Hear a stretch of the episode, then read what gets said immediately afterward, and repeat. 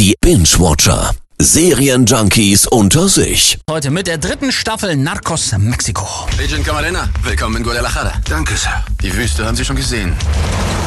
Zeigen wir Ihnen mal die Schlangen. Ja, und gleich mal vorweg, damit endet übrigens die gesamte Saga. Also diese Staffel ist dann wirklich die letzte von Narcos. So, ganz kurz mal von vorne. Narcos an sich kennen wir alle. Da geht es mhm. um Leben und Wirken vom bekanntesten Drogenboss überhaupt, Pablo Escobar. Worum geht es bei Narcos Mexiko? Ja, da geht es jetzt um den Drogenkrieg in Mexiko, ist ja klar. Ja. Da sind vier große Kartelle am Wirken und die spalten wirklich das gesamte Land. Da? Miguel Felix Gallardo. Der Rockefeller des Marihuanas. Schnappst du dir den Arsch? Mhm. Und wem folgen wir denn jetzt also? Worum geht's in der dritten und finalen Staffel 3?